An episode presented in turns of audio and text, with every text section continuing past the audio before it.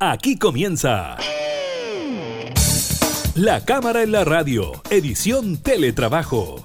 Una revisión de la agenda legislativa de las diputadas y diputados, con la conducción de la periodista Gabriela Núñez. Información, música y actualidad en La Cámara en la Radio, edición Teletrabajo, por Radio Cámara de Diputadas y Diputados de Chile.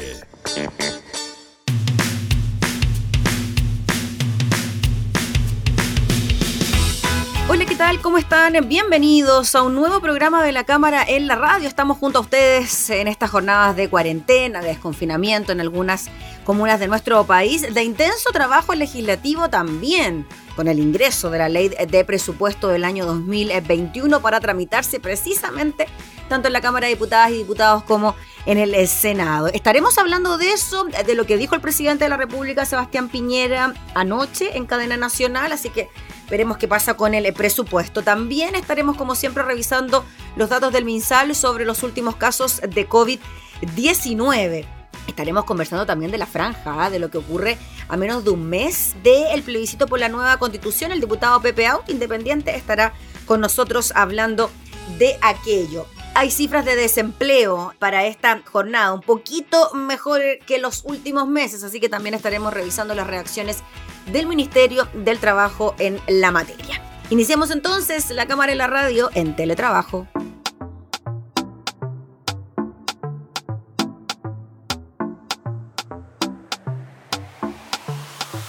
El tiempo es aquí, el momento es aquí. No pierdas tus ganas, disfruta tu vida, puedes ser feliz. Porque cuando la pena te ahogue, piensa que puedes salir no la dejes sola, ella va a resistir. Ay, no, no, no hay que llorar, la vida es un carnaval. Ay, ay, ay, hay que botar todo lo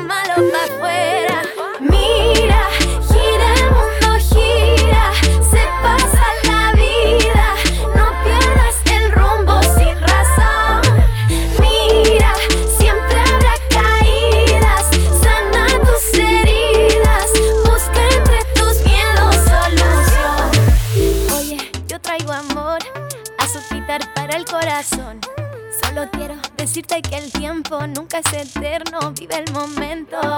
Cuando la pena te ahogue, piensa que puedes salir.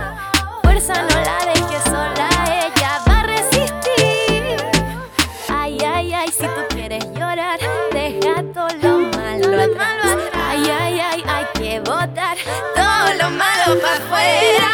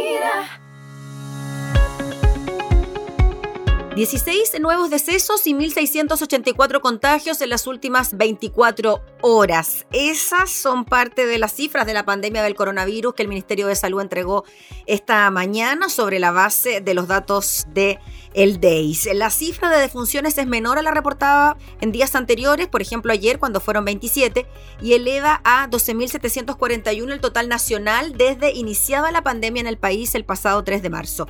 De los 1.684 casos nuevos que señala el informe difundido a través de redes sociales, 1.185 presentaron síntomas, 449 fueron asintomáticos y 50 no fueron notificados de su PCR positivo al Ministerio de Salud, En tanto, los casos activos son 13.661. Así, 462.991 personas han contraído el SARS-CoV-2 desde el inicio de la pandemia en el país, de los cuales 436.589 se han recuperado.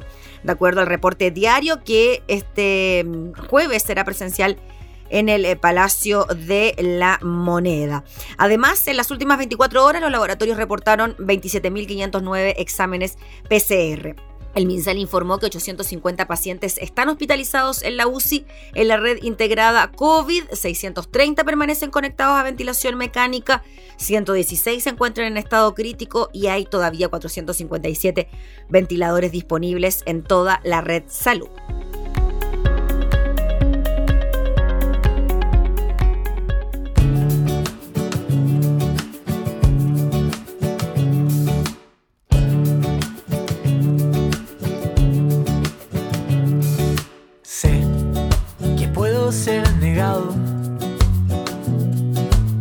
y algo difícil de contener.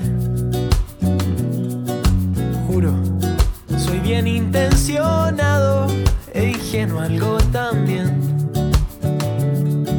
Hay cosas de ti que no puedo comprender.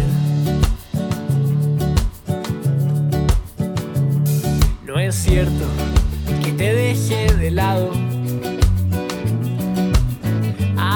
diferencia de lo que crees.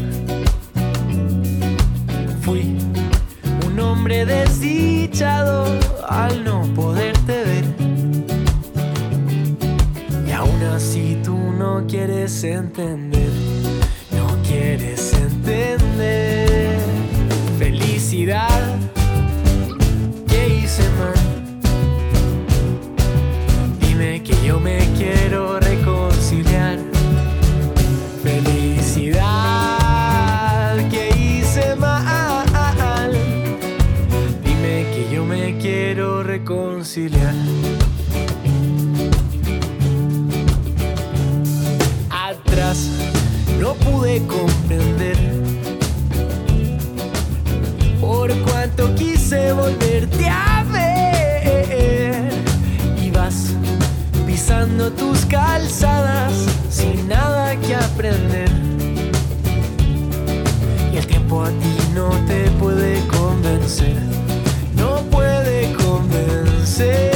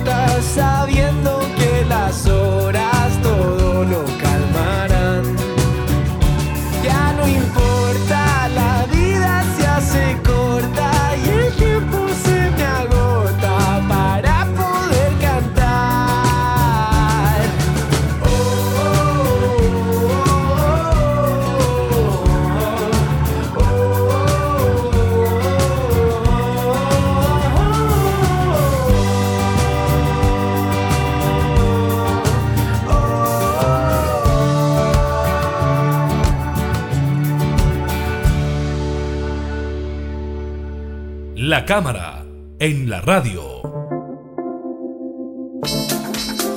Han pasado ya algunos días desde el inicio de la franja electoral de cara al plebiscito por la nueva constitución del 25 de octubre. Posturas del apruebo, del rechazo, convención constituyente y convenciones mixtas son las opciones que usted deberá elegir ya en menos de un mes. Vamos a analizar lo que está ocurriendo con la franja electoral con el diputado Pepe Out. ¿Cómo está, diputado? Gracias por recibirnos. Hola, buenos días. Buenos días, diputado. Diputado, ya ha pasado un poquito menos de una semana, ¿no? Desde que se inició la franja electoral y primero me gustaría que hiciera una especie de balance general, tanto del apruebo como del rechazo. ¿Qué le ha parecido la franja? Bueno, lo primero que hay que decir es que había mucha expectativa respecto de la franja, porque tú sabes, las franjas habían venido disminuyendo en importancia desde el 88 hasta hacerse casi futiles, digamos, o sea, sin ninguna incidencia sobre las elecciones.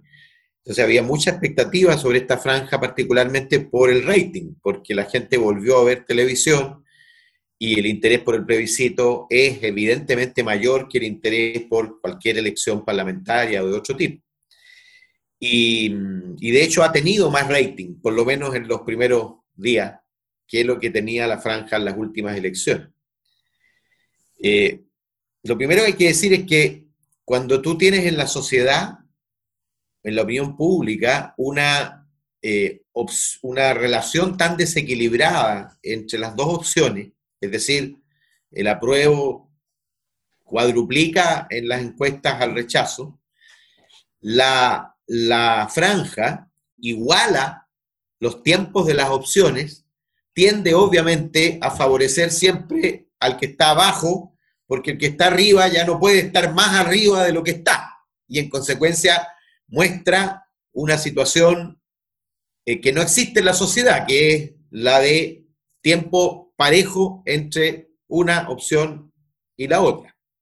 Y desde ese punto de vista yo creo que la franja va a ayudar un poquito a salir del, piso al, al rechazo. Oiga, diputado, y antes de que termine la idea, muy cortito, ¿y podría pasar lo contrario, que la gente del apruebo, por ejemplo, vea la franja y diga, ¿saben qué? No, no voto por el apruebo, me cambio el rechazo. Es muy difícil porque piensa tú que esta es una elección eh, en varios tiempos. Piensa que la elección iba a ser en abril y en consecuencia la gente ya en marzo tenía su decisión tomada. Lo único que podría, creo yo, hacer desplazarse a una parte de la franja del apruebo, del electorado del apruebo hacia el rechazo, es un brote, un brote muy importante de violencia.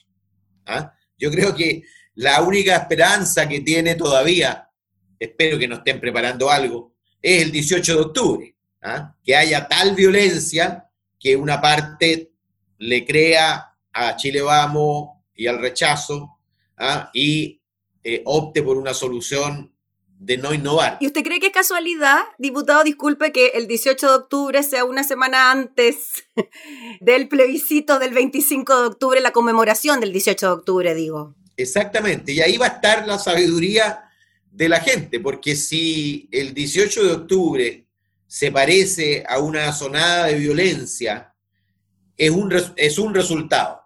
Y si el 18 de octubre se parece a esa manifestación multitudinaria y nacional que llenó todas las calles en todo Chile, es otro el resultado. Por supuesto, yo quisiera que fuera lo segundo, pero depende básicamente de la gente. Yo tengo la impresión de que la gran, la abrumadora mayoría de la gente tiene puesta sus esperanzas en el 25 y por lo tanto no se va a sumar a nada que conspire contra el resultado. Pero yendo a la franja misma, es difícil analizarla como un todo, ni siquiera a la del apruebo y a la del rechazo, porque son varias franjas en una. ¿ah? Eh, no, no se ve en ninguno de ambos coherencia. De hecho, los discursos a veces se contradicen. Por ejemplo, en la franja del apruebo hay una que llama a votar AC. ¿ah? No sé si te has fijado, al final de la franja humanista llaman a votar a C, opción que no está en el voto y por lo tanto están arriesgando nulos, votos nulos. Luego, en la franja del rechazo, hay una contradicción evidente entre quienes denostan a los políticos y dicen aquí no va a haber políticos, pero a seguido dicen es bueno que la mitad de la convención esté formada por políticos experimentados. O sea, los mensajes son extremadamente contradictorios y desde ese punto de vista se anulan entre sí. Bueno, con respecto a ese punto del rechazo propiamente tal, que también tienen una parte de la franja dedicada a la convención en mixta, llama la atención a, bueno, ya, perdemos esto, pero optemos por esto, que de alguna manera es lo que a nosotros nos interesa. Entonces, eso quizás también puede provocar cierta confusión en la gente de diputados, que tengamos rechazo, convención constituyente, convenciones mixtas dentro de una misma franja, de un mismo sector? Evidentemente es confuso porque el rechazo consecuente no debería manifestarse frente a las opciones que va a generar el apruebo, porque es el apruebo el que genera la opción entre convención mixta y convención constitucional. En realidad, eh, si yo pienso que no debió haber habido plebiscito, debimos haber llamado directamente, el presidente debió haber mandado un proyecto para llamar directamente a una instancia constituyente, pero sus partidos no lo dejaron. Yo sé que él, tuvo la intención, pero sus partidos no lo dejaron. Y en consecuencia el plebiscito debió haber sido para preguntar quién hacía la nueva constitución. Porque la pregunta de si la gente quiere o no quiere nueva constitución tiene una respuesta demasiado, demasiado masiva. E, es, es el sentido común, aunque ese concepto lo usa el rechazo. Eh, francamente, el corazón, o sea, la razón principal por la que el apruebo es tan masivo, es que es de sentido común que los chilenos y chilenas vean como positivo que por primera vez en nuestra historia hagamos una constitución en democracia.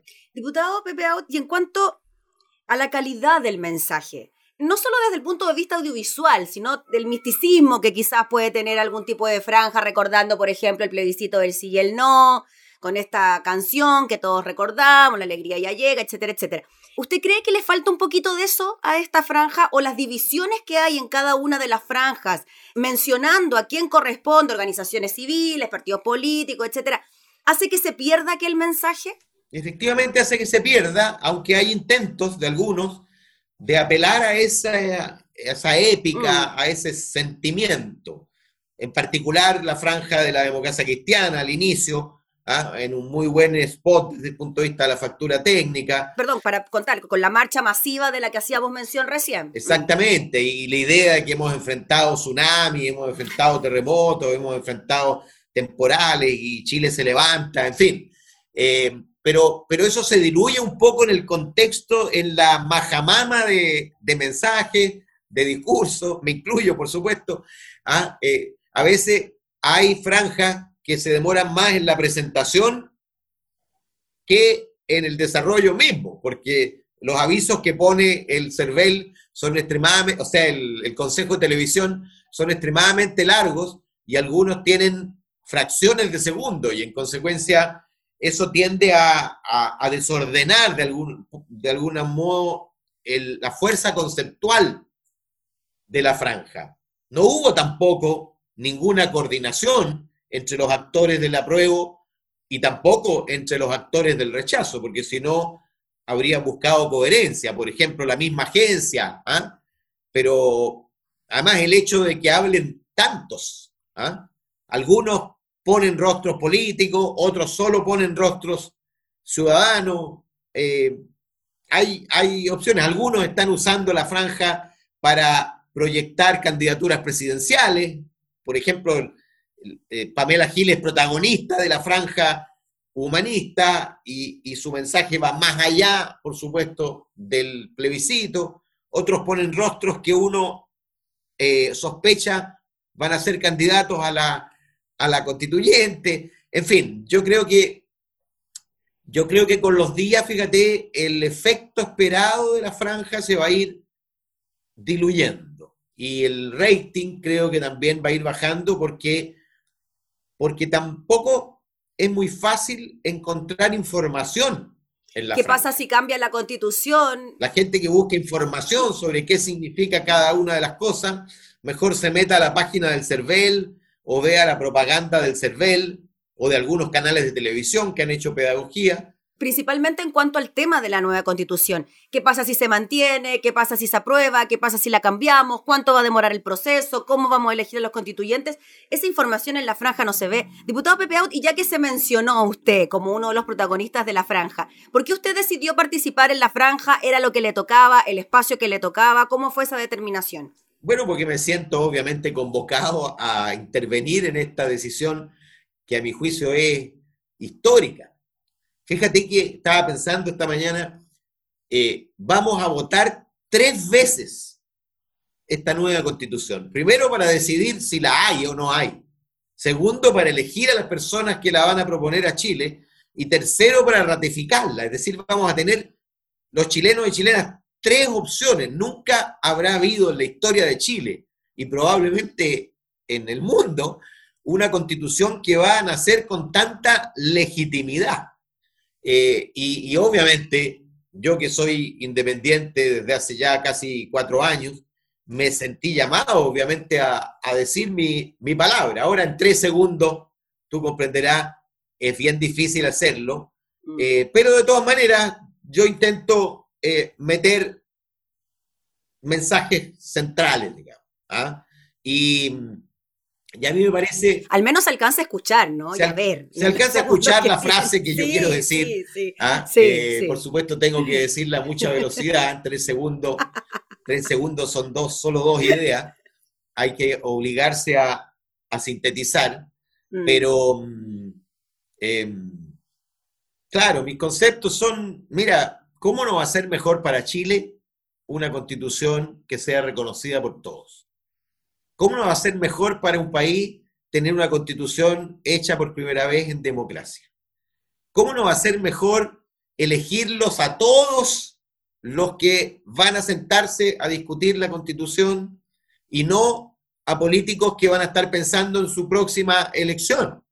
Esa es la diferencia central, fíjate, entre una instancia mixta y una instancia constituyente. En la instancia mixta, la mitad de las personas va a estar pensando en su reelección y por lo tanto, ¿qué decisión tomo que me haga más popular?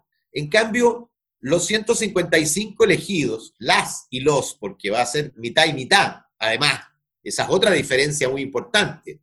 Además que espero representantes directos de los pueblos originarios. Pero, pero esos 155 van a estar pensando en las consecuencias para 20, 30, 40 años de la nueva constitución, no para el próximo año, para su eventual popularidad o su eventual reelección. Hay que mencionar, diputado, para que quede claro que los constituyentes que sean electos no van a poder participar en futuras elecciones en el Exactamente. corto plazo, ¿no? Mm. Ni siquiera se va a poder perfilar un candidato presidencial, ni candidatos a diputados, ni a senadores. En consecuencia, es, es algo que seguramente los candidatos van a sentirse motivados por incidir y participar en un momento que va a tener relevancia histórica, que va a estar en los libros de enseñanza básica y media de historia los próximos 100 años.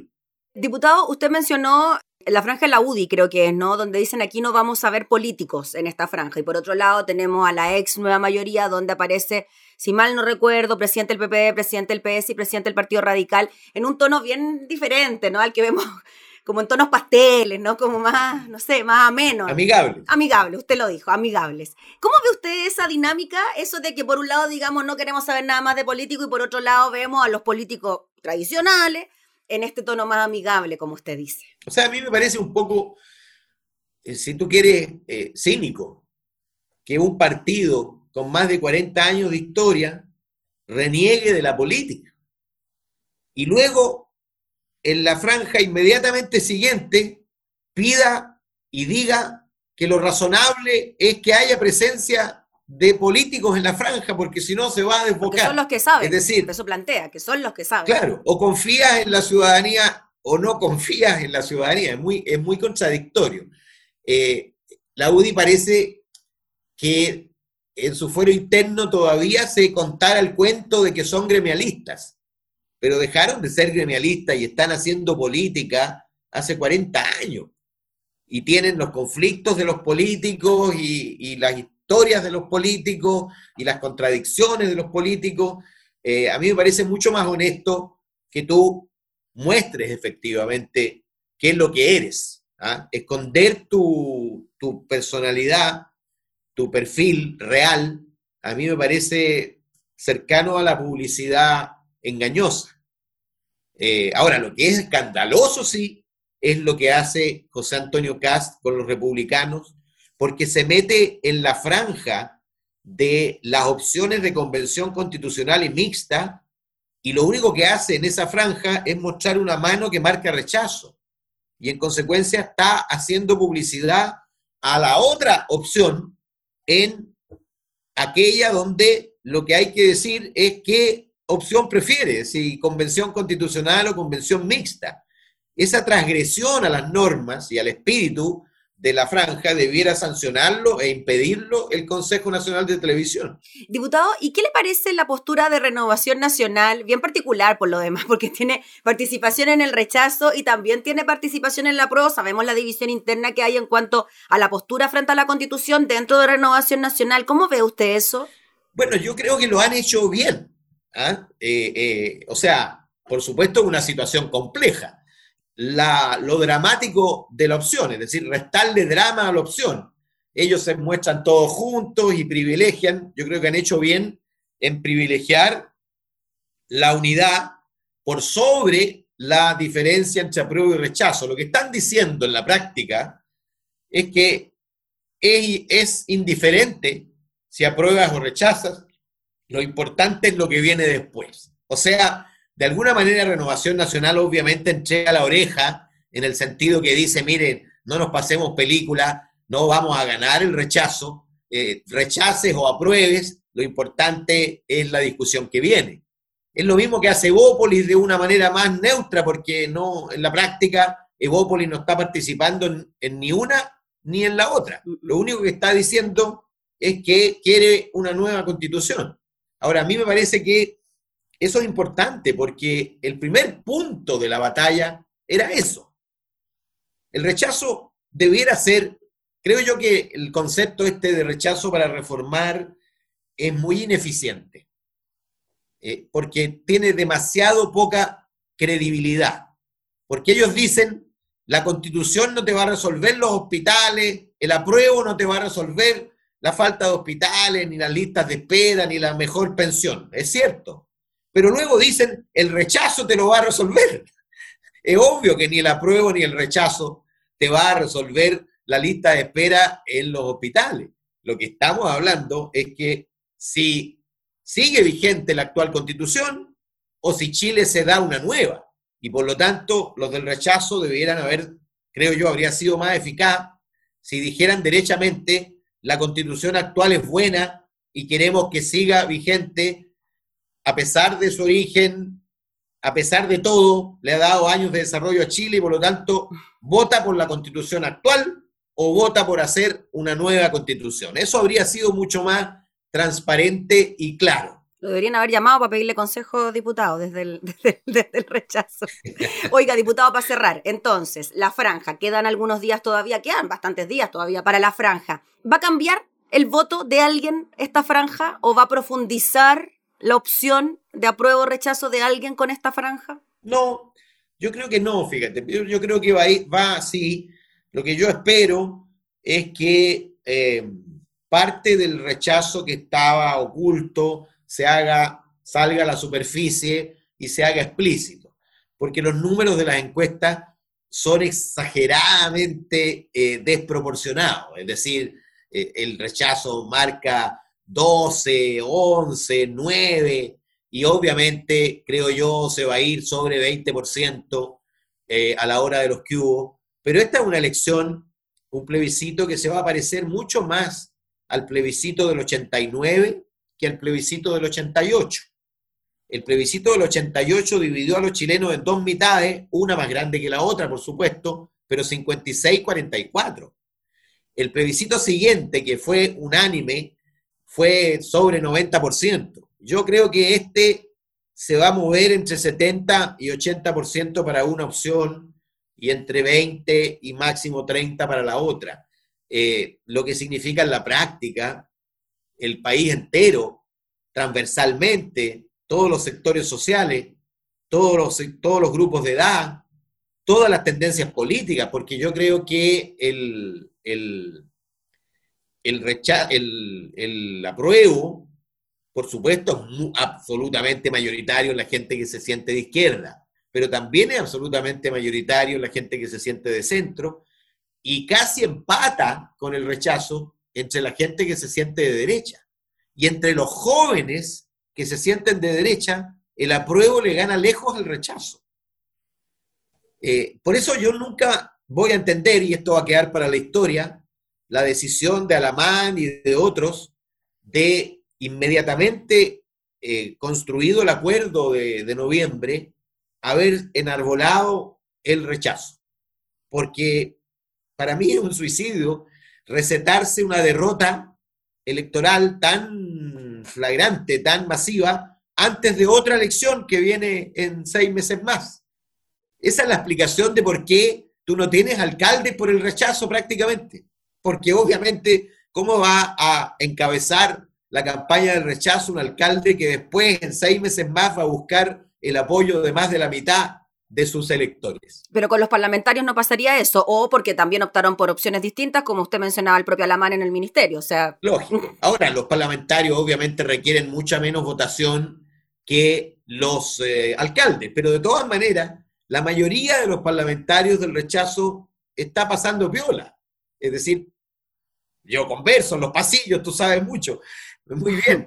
Y obviamente todos dicen, bueno, yo estoy por el rechazo para que no me castigue mi electorado duro pero no voy a mover ni un dedo, ni voy a comprometer ni un folleto, ni voy a poner mi rostro al lado del rechazo, porque la mayoría de mis electores, o buena parte de mis electores, va a votar a prueba.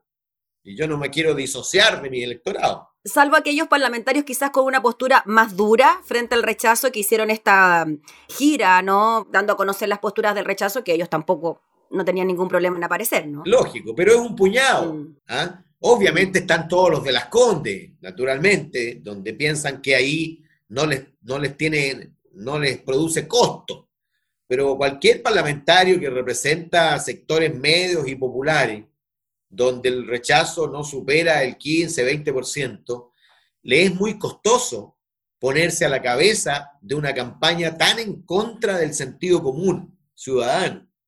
Eh, y eso explica que que la mayoría esté pasando piola, por supuesto, cuando le preguntan dice, pero, pero no va, no veo a parlamentarios, por ejemplo, poniendo mini cápsulas en las radios donde hablan durante todo el año, eh, mini cápsulas para sumarse a la campaña del rechazo. Piensa tú que todos los líderes con respaldo ciudadano importante de la derecha están por el apruebo. Mario Desbordes, Cristian Monkever, Lavin, Lavin, Carter, Codina, Carter, en fin, todos los que todos los que conversan cotidianamente con la gente, obviamente los que cultivan el perfil de, líderes del, núcleo duro de la derecha, no tienen problema. Pero, pero eh, Jacqueline, la presidenta de la, de la UDI, obviamente ya no va a bajar más en, popularidad ni crecer más en, en rechazo ciudadano por alinearse con el rechazo, porque está en el fondo de la tabla. Pero la gente que, aspira a, representar más ciudadanos, fíjate que Evelyn Matei no ha dicho una palabra. Candidata a la presidencia por lo demás. Dijo, mi voto secreto. Mi voto secreto, imagínate en una elección de mm. esta relevancia, una líder de tanta relevancia diga mi voto secreto. ¿De qué te está hablando eso? por el rechazo. Diputado, le agradecemos enormemente, está súper entretenida la conversa, pero ya se nos acaba el tiempo. Le agradecemos enormemente por hablar de estos temas y a ver si hablamos por el 26 de octubre para ver si las cifras que usted más o menos proyecta son las que se dan. Ya pues, chao, chao. ya pues, que esté muy bien, chao. El diputado Pepe Auta hablando entonces sobre la franja del apruebo del rechazo de cara al 25 de octubre.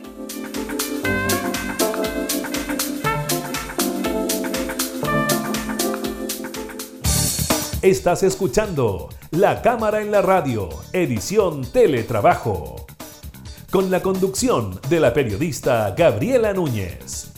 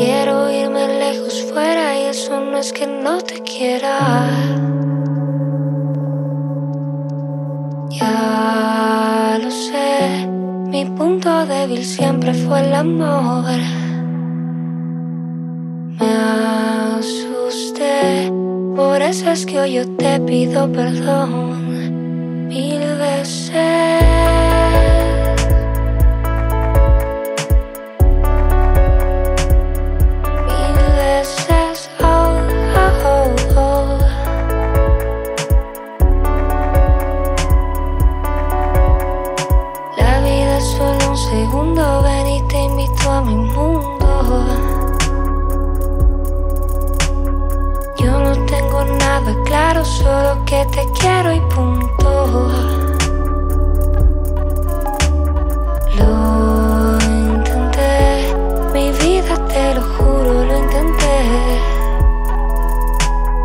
Y ya ves que he vuelto a confundirlo otra vez y mil veces.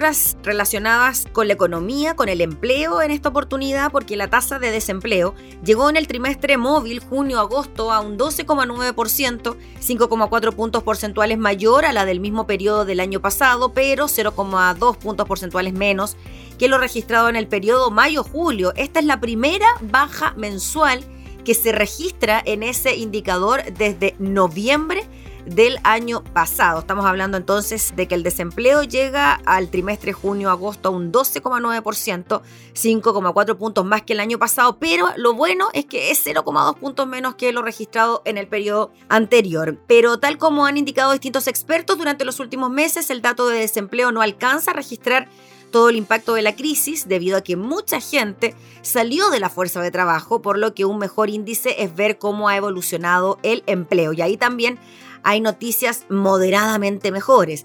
Los ocupados en junio-agosto cayeron un 19,4% en 12 meses, una baja muy relevante, ya que significa que en el último año se han perdido 1.785.000 empleos.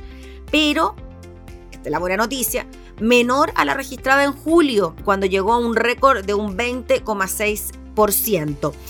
Asimismo, al comparar el trimestre terminado en agosto con el terminado en julio, se registró un alza de 119.000 empleos nuevos, el que es el primer incremento desde marzo pasado.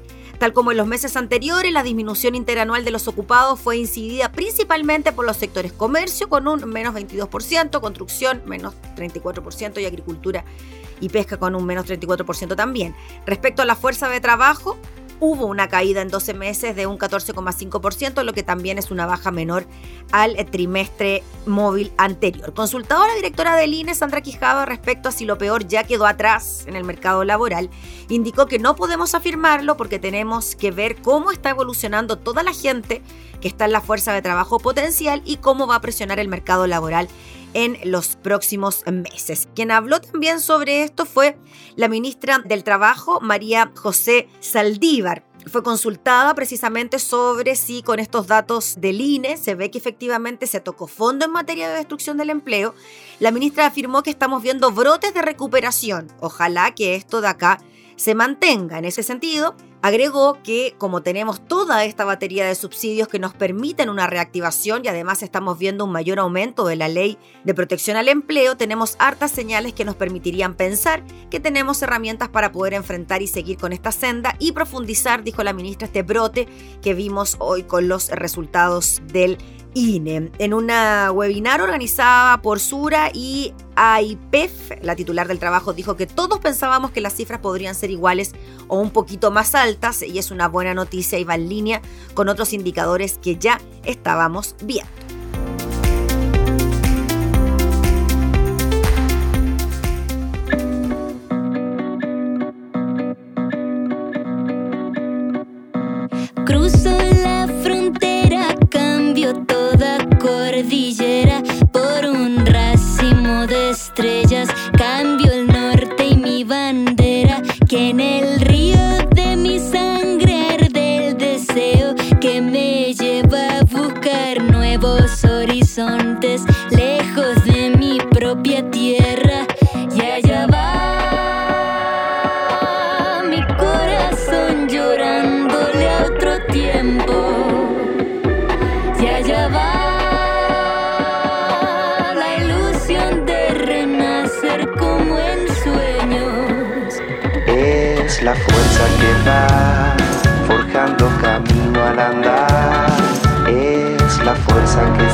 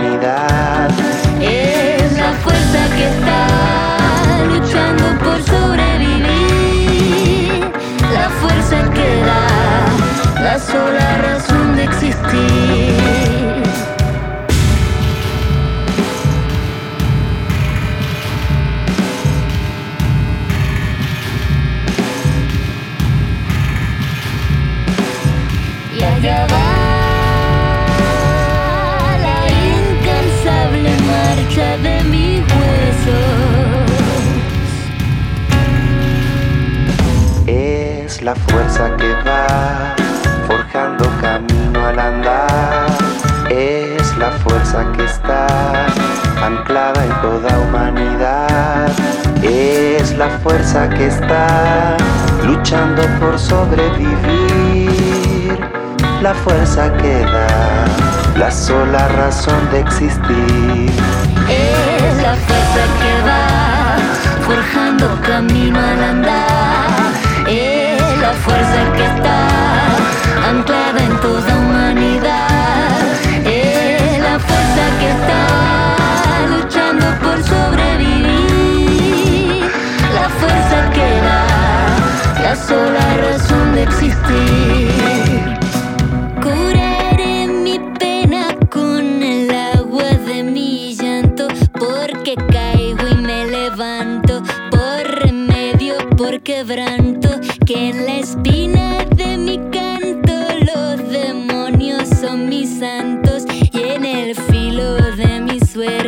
reina vida y reina muerte.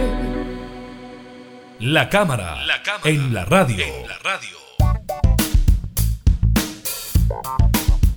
Este miércoles 30 de septiembre se cumple el límite legal para que el gobierno ingrese al Congreso la ley de presupuesto correspondiente al año 2021, un inédito erario que se da en medio de la pandemia y una fuerte crisis económica que ha generado golpeado particularmente duro al mercado laboral del país. La discusión de este presupuesto del empleo y la recuperación económica, como lo han bautizado desde la moneda, se llama de alguna manera, se instalará en medio de un ambiente político agitado y que además está cruzado por el plebiscito, lo que sumado al impacto socioeconómico de la pandemia hace que distintas voces anticipen que este será un año particularmente difícil para tramitar el erario. Según consigna el portal de EMOL, el ministro de Hacienda Ignacio Briones ha recalcado que el próximo año el impulso fiscal continuará y no se gastará ni un peso menos respecto a lo hecho este 2020. Anoche, en cadena nacional, el presidente Sebastián Piñera presentó los principales lineamientos del presupuesto que contempla recursos por 73.234 millones de dólares, lo que representa un incremento del 9,5% del gasto público. ¿Qué fue lo que dijo el presidente? El presupuesto 2021 será el presupuesto del empleo y la recuperación, para poder crear empleos, atender las principales necesidades de los chilenos, reactivar la economía y poner en plena marcha a nuestro país. Dado el contexto, la Ley de Presupuesto 2021 surge como uno de los proyectos más relevantes de la actual administración del presidente Piñera, ya que se trata de una estimación financiera de los ingresos que tendrá el Frisco el próximo año y la autorización de los gastos en los que podrán incurrir los respectivos ministerios. Una vez ingresado el proyecto, el Parlamento tendrá un plazo de 60 días de corrido para tramitar la ley que debe estar despachada a más tardar el 30 de noviembre del presente año. A diferencia de las leyes tradicionales, el presupuesto tiene una tramitación a medida y consiste en lo siguiente. Ponga mucha atención porque esto comienza ya a tramitarse ahora. Se conforman cinco subcomisiones mixtas integradas por senadores y diputados de presupuesto que tienen por misión analizar en detalle cada una de las partidas que representan a los distintos ministerios. Cada subcomisión tiene un número de partidas a su cargo. A estas subcomisiones además asisten los ministros del ramo, sus asesores y otros directores de servicios para explicar los proyectos de su respectiva cartera, oportunidad en la que exponen temas institucionales y programáticos. Una vez despachadas las partidas, entrará en juego la denominada Comisión Mixta de Presupuesto, instancia en la que se analiza en general el contenido de la ley y sus números macro, como el crecimiento del presupuesto respecto del año anterior o los supuestos en las proyecciones del gasto. Esta comisión está compuesta por igual número de diputados y senadores, siempre es presidida por un eh, senador, esta vez por el senador de C, Jorge Pizarro, y no pueden dejar de formar parte de ella los miembros de las comisiones de Hacienda de cada Cámara. Así, luego de que la comisión mixta apruebe el presupuesto, este pasa a ser votado por la Cámara de Diputadas y Diputados, también por el Senado, y para transformarse en ley debe ser aprobada por mayoría absoluta en ambas instancias. Y avisado, sigue el camino habitual de las leyes despachadas por el Parlamento, firma el presidente para su promulgación y luego su publicación en el diario oficial. Esto es bien importante también, ¿ah? según señala la Constitución, el Congreso Nacional no podrá aumentar ni disminuir la estimación de los ingresos. Solo podrá reducir los gastos contenidos en el proyecto de ley de presupuesto, salvo que estén establecidos por ley permanente. ¿Qué pasa si el Congreso no despacha el proyecto? La Constitución define que el presidente de la República promulgue como ley de presupuesto para el próximo año el proyecto original enviado por el Ejecutivo al Congreso, la que rige a partir del 1 de enero, por tanto se excluyen todas las indicaciones y modificaciones surgidas en el debate parlamentario. Por supuesto que el seguimiento de esta discusión la podrá seguir a través de nuestras distintas plataformas digitales.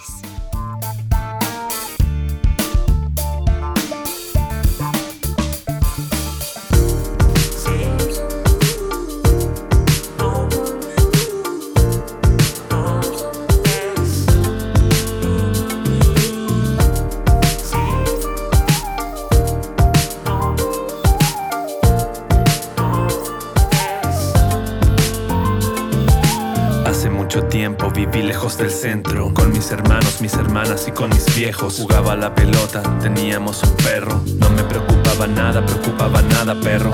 Mi mamá creía en Dios Y nos llevaba a lavarlo cada domingo, cada semana, peinadito en la mañana. Era una iglesia chica de ambiente campesino. El cura no tenía fama de viejo cochino, pero lo que llamaba mi atención era otra cosa. Una niña hermosa con vestido celeste y sus ojos eran más celestes que su vestido, tan celestes que hasta eran casi blanquecinos. Me costó comprenderlo, ya no podía verme sentada con sus padres en la fila del frente. La mar en silencio, sí, aunque no me vea, no que no me vea, no ves. La mar en silencio, sí, aunque no me vea, no, aunque no me vea, no ves. Ella rezaba con más fe que ninguna, palma contra palma, cada mano huesuda. Me preguntaba cómo sería el perfume de ese cabello, mientras el sacerdote predicaba el evangelio. Yo esperaba los domingos hasta me daban ganas de misa y me la aprendí de memoria. Pero ella siempre miraba al frente. Pasó la Biblia entera y yo no me daba cuenta. Ella no podía verme porque ella era ciega. Una niña ciega que no podía ni ver el mundo. Se puso mi amor por ella mucho más profundo. Desesperado, no sabía qué haría ni cómo le contaría que con ella yo soñaba cuando dormía. En la librería del colegio había un libro viejo sobre enfermedades de la vista. La tapa metálica de un tarro de conservas clavo y una piedra y me acerco discreto. Pongo en su bolsillo luego del sacramento. Corazón en braille de tu admirador secreto. En silencio, sí, aunque no me vea, no, aunque no me vea, no, ves. Aunque no me vea, nada no me vea. La mano en silencio, sí. Aunque no me vea, no. Aunque no me vea, no.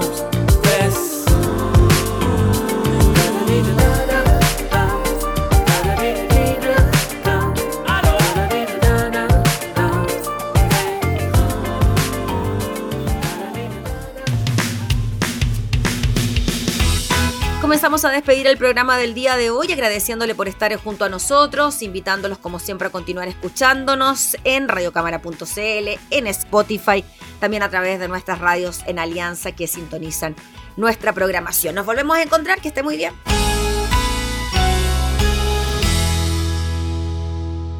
Hemos presentado La Cámara en la Radio, edición Teletrabajo. Una revisión de la agenda legislativa de las diputadas y diputados, con la conducción de la periodista Gabriela Núñez. Información, música y actualidad en La Cámara en la Radio, edición Teletrabajo, en Radio Cámara de Diputadas y Diputados de Chile. Hoy más que nunca, acercando las leyes.